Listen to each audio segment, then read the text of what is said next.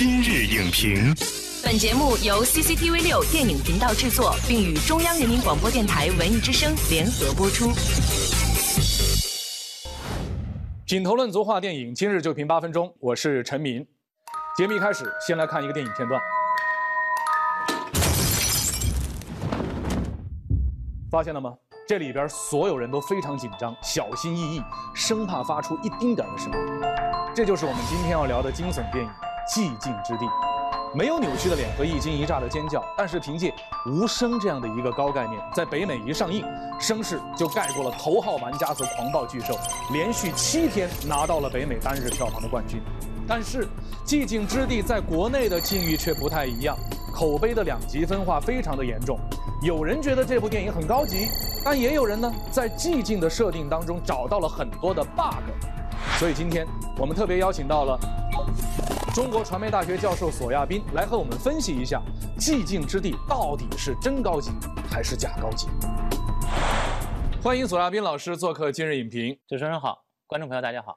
《寂静之地》呢，在还没有上映啊，就在各大售票网站呢积攒了大量的人气。所以在开始我们今天的话题之前，我们首先要听一下索老师对这部电影的评价是什么。另外，你觉得这部电影是真高级还是假高级？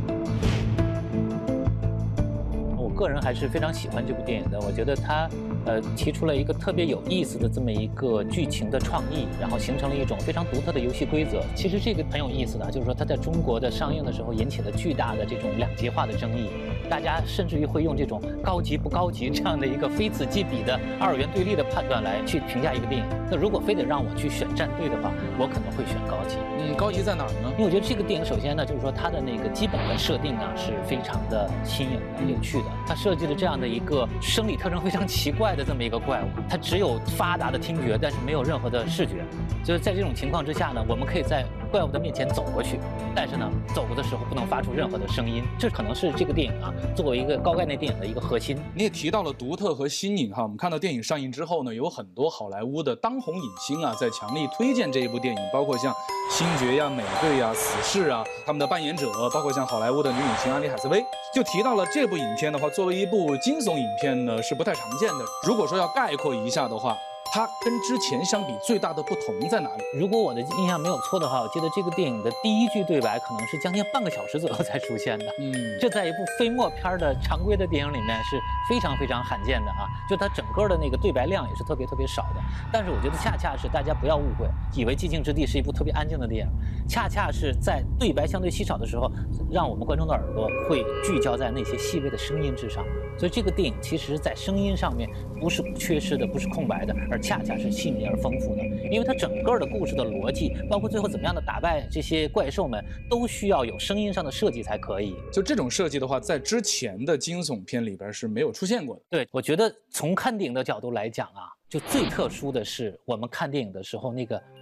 影院特别的安静，因为它的这种假定性的设定非常的独特，所以说在看电影的时候，的确是观众都会不由自主的就会屏住呼吸，尽量的减少发出声音。包括还有人在说，就是这个电影里面基本上看电影过程中爆米花都白买了，因为买了以后不敢放在嘴里面嚼，发出那点咯吱咯吱的声音，可能都会破坏这个电影的设定的情境，都会破坏你对这个电影的观影的体验。嗯，所以这个电影我觉得，呃，在观赏的过程之中，它这种体验本身就是特别独特的。但是我们看到电影。上映之后呢，在我们国内的话呢，大家就会有一些争议。今日影评朋友圈里边，一位叫黄小仙的观众就是说呢，影片当中存在很多的 bug，比如说让小儿子走在最后。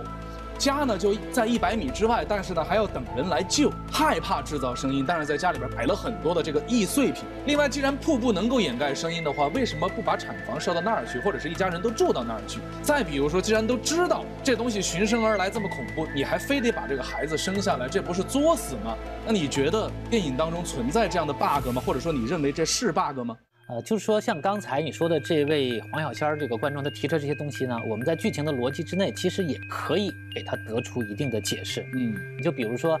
我们可能会不能原谅让一个孩子在那样的一个情境之下走路还走在最后，可是很多美国人就是这样的，他们对待孩子的那种呵护的程度跟我们中国人的那种感觉是不一样的。所以你觉得是文化差异造成了观影之后的感受也不太一样？对，比如说那个小孩为什么不敢离他们家就一二百米就不敢回家？那个孩子的性格就是那么设定的，他一直是恐惧自己去面对那个怪兽的，他宁愿等着他父亲来接他，所以他不愿意去走。这跟个他个人的性格是有关系的。我们不要放在一个绝对的逻辑标准去要求，关键是什么呢？是我。们接受的方式，就是说，我们要从这个电影给我们的情境去出发，看看他能不能自圆其说，而不要去过分的苛求这个电影还没有给我们的那些东西。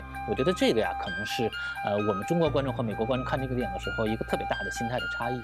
这个不同的观影人群的这种不同是怎么形成的呢？您觉得造成这种差别的根本原因是什么？因为这个问题啊，其实是一个挺宏大的、挺普遍的问题。可能透过这么一个寂静之地的小片子啊，可以去窥视到一二。嗯，就说中国观众特别喜欢将一个电影的一个独特的一个情境，把它普遍化、放大化，然后宇宙化，然后把它这个逻辑和我们现实的很多的逻辑做一个直接的对接。我们看电影的时候特别喜欢。较真儿，特别喜欢当真，特别喜欢用现实的真实逻辑去去框定电影的假定逻辑。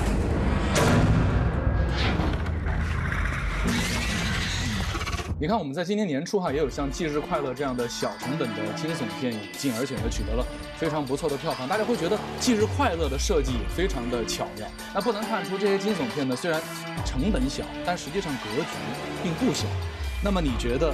这能够为国内的惊悚片的发展提供一些什么样的启示？因为实际上我听到身边一些电影的从业人员，他们会觉得惊悚片很难拍。呃，其实我是这么理解的，你刚才说的那个投资小，但是格局并不小，在我的理解里面，其实就是你看电影史上面，从投入产出比的角度来看，最赚钱的电影往往都是惊悚类的电影。因为它往往投入成本比较低，但是如果一旦非常卖座的话，它的那个回报率是惊人的。你比如说电影史上最卖座的一些啊，这种低成本的惊悚片都是这类的，像尼布莱尔也好啊，第六感也好啊，包括像去年的逃出绝命镇也好，它都有它这种特别独特的那种新颖的设定。嗯，我觉得这个倒是可以启发一下我们中国电影。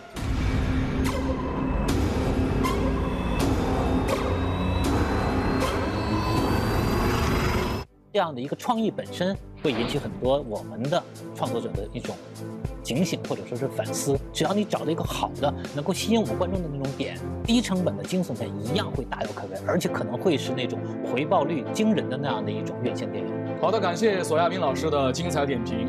见多了充斥着尖叫声的惊悚片，无声的惊恐反而更加让人站立。